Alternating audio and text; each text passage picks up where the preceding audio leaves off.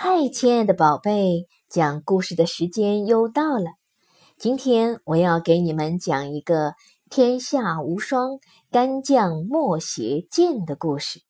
在春秋时代，吴国有一个人名叫干将，他是最会铸造刀剑的人。有一回，吴王把干将找去，命令他造出一把天下最锋利的宝剑。干将就带着妻子莫邪去山里专心的造剑。干将花了三个月的时间，在山里找到一块亮晶晶的蓝色矿石。干将知道这是一个难得的宝物，但是说来也奇怪，把这块矿石放进炉火中去烧炼，却怎么也烧不融化。干将和莫邪不断的加金炭。又试了许多种方法，矿石仍旧是不融化。一年很快过去了，莫邪烦恼地说：“难道这矿石真的没有办法融化吗？”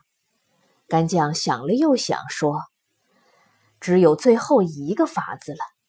以前我师傅也碰过这样的情形，那时他把一束女人的头发和指甲丢进了炉中。”矿石立刻就融化了。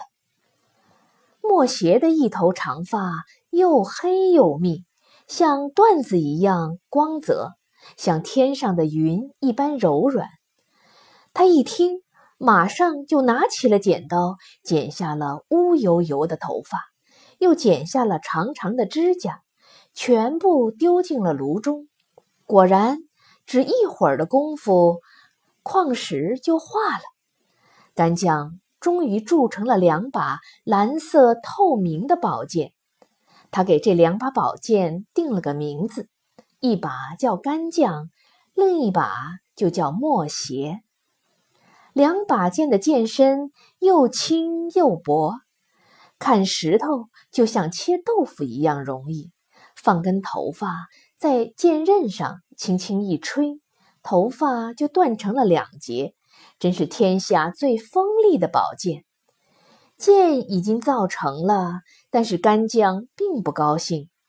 他对怀孕的妻子莫邪说：“这回我带着宝剑去见大王，恐怕不能够活着回来了。”干将又说：“如果你生下一个男孩，等他长大，告诉他，我们家的南方有一棵奇怪的松树。”长在一块大石头上，干将剑就埋在石头下。你嘱咐儿子用干将剑为我报仇。明天我只带着墨邪剑去献给大王。第二天早上，干将依依不舍地和墨邪告别，带着墨邪剑去见吴王。吴王见到了墨邪剑，高兴极了，但是他心里又想。如果杀了干将，就没有人能造出更好的剑。我拥有天下最锋利的墨邪剑，还有谁敢违抗我的命令呢？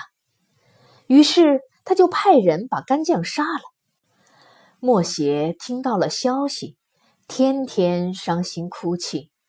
几个月后，他生下一个儿子，取名为干赤。干赤长得十分可爱。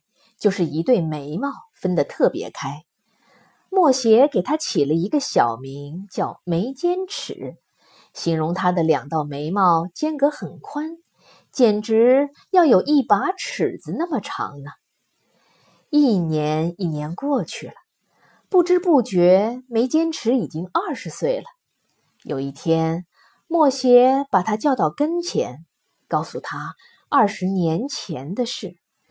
眉间尺很愤怒地说：“可恶的吴王，他怎么可以随意杀害我的爹爹呢？”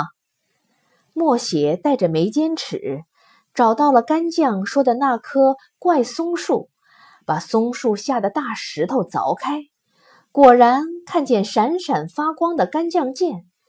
眉间尺抱着父亲亲手造的宝剑，发誓说：“我一定要用这把剑为爹爹报仇。”那天晚上，吴王在皇宫里做了一个噩梦，梦见一个眉毛分得特别开的少年提着一把剑向他冲来，大喊：“我要为父亲报仇！”哇！吴王叫着惊醒过来，全身直冒冷汗。第二天，他立刻命人画出这个梦中所见的少年，到全国各地去张贴，悬赏一千两黄金给抓住那少年的人。眉间尺带着干将剑刚下山，就在集镇上看见捉拿自己的告示，只好又躲回了山里。他走在森林间，越想越伤心，越想越愤怒，不禁扯开了喉咙，又哭又喊。突然，他的身后传来一个低沉有力的声音：“喂，你为什么一个人在深山里痛哭呢？”眉间尺一回头，看见一个穿着蓝紫色衣服的男人，他的皮肤很黑，两眼闪着神秘的光彩。眉间尺叹口气说：“唉，我要为父亲报仇，却想不出一个好办法呀。”神秘的男人说：“我知道了，你是吴王悬赏要抓的人，你的长相这么特别。”是逃不过官差眼睛的。停了一停，他又说：“我的名字叫燕之敖，我也很讨厌吴王。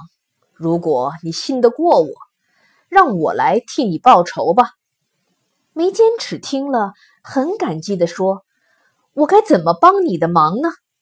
燕之敖说：“你只要给我两样东西就可以了，一样。”是你身上的干将剑，另一样是你的头，这样我才可以拿着它们去见吴王。眉间尺听了，吓了一跳。宝剑和头都是他最珍贵的东西，怎么可以随便给人呢？可是他想了想，看见燕之敖的神色十分坚定，很值得信赖，于是。他就下定决心说：“好，我就把宝剑和头给你。”说完，眉间尺拔出宝剑，蓝光一闪，自己的头就掉了下来。他用两手捧着头和宝剑，交给了燕之敖，身体才慢慢的倒下。燕之敖带着眉间尺的头去献给吴王。吴王看见人头，吃了一惊，说。哎呀，这个人朝着我还瞪眼，又咬牙，还是活的呢。燕之敖向吴王建议：“大王，这个人是干将和莫邪的儿子，一心想为父亲报仇，可以算是个勇士。勇士的头是不会死的，除非放在锅里煮。”吴王觉得他说的话有道理。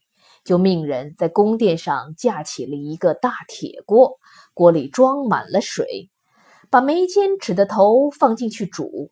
谁知道这煮了三天三夜，头还是睁大两眼，狠狠地盯着吴王看，而且在锅中上上下下的跳动，像是巴不得跳出来咬吴王一口。吴王很不高兴，问燕之敖说。有什么好办法可以把这个怪头马上给煮死呢？燕之敖说：“勇士的头本来必须煮一百天才会死。如果大王想让干吃的头早点死，只有一个方法，就是请大王走到锅边，也瞪着他，这个头马上就会死了。”吴王犹豫了一会儿。决定照着燕之敖的话去做。吴王慢慢的走到锅边，伸长了脖子往锅里瞧。哪知道就在这个时候，燕之敖立刻拔出了干将剑，将吴王的脖子砍下。扑通，吴王的头也掉进了大锅里。没坚持的头突然猛扑了过来，咬住吴王的耳朵。就这样。两个头在沸腾的水里展开了一场激烈的战斗，水花不断飞溅在锅外，情况越来越紧张。吴王的头很狡猾，趁眉间尺的头没注意，绕到了他的背后，一口咬着不放。渐渐的，眉间尺支持不住了，快要被打败了。燕之敖一看情景不妙，又举起宝剑，把自己的头砍下。扑通，他的头也掉进了锅里，也参加了这场人头大战。燕之敖的头一下水，马上咬住吴王的后颈，吴王忍不住痛，嘴巴就放松了。没坚持立刻逃开，回过头去咬住吴王的喉咙。于是眉间尺和燕之敖两人合力猛攻，把吴王的头给咬死了。当吴王的头沉到锅底后，眉间尺和燕之敖的头相对，哈哈大笑，然后闭上了眼睛，一起沉了下去。三个头在打架的时候，旁边的王妃和大臣们都吓呆了。等三个头沉入了水底，大家才惊醒过来，大喊大叫：“不好啦，不好啦，大王死啦！”有个臣子找来一把大铁勺，放进锅里去捞，但捞上来三个人的头骨，根本分不清谁是吴王，谁是眉间尺和燕之敖了。结果大家只好把这三个头骨和吴王的身体放进了一个黄金棺木中，一起埋葬在今天的河南省汝南附近。因此，这座墓一直被人称为“三王墓”。亲爱的宝贝，这是一则由国王暴虐无道而引出的传奇故事，充满了神秘色彩和侠义精神。在当今社会，你很难想象古人重信承诺，常常为一句话可以生死以赴实现诺言。这种言必有信的情操，真是难能可贵。好了，今天的故事就讲到这儿了，再见喽。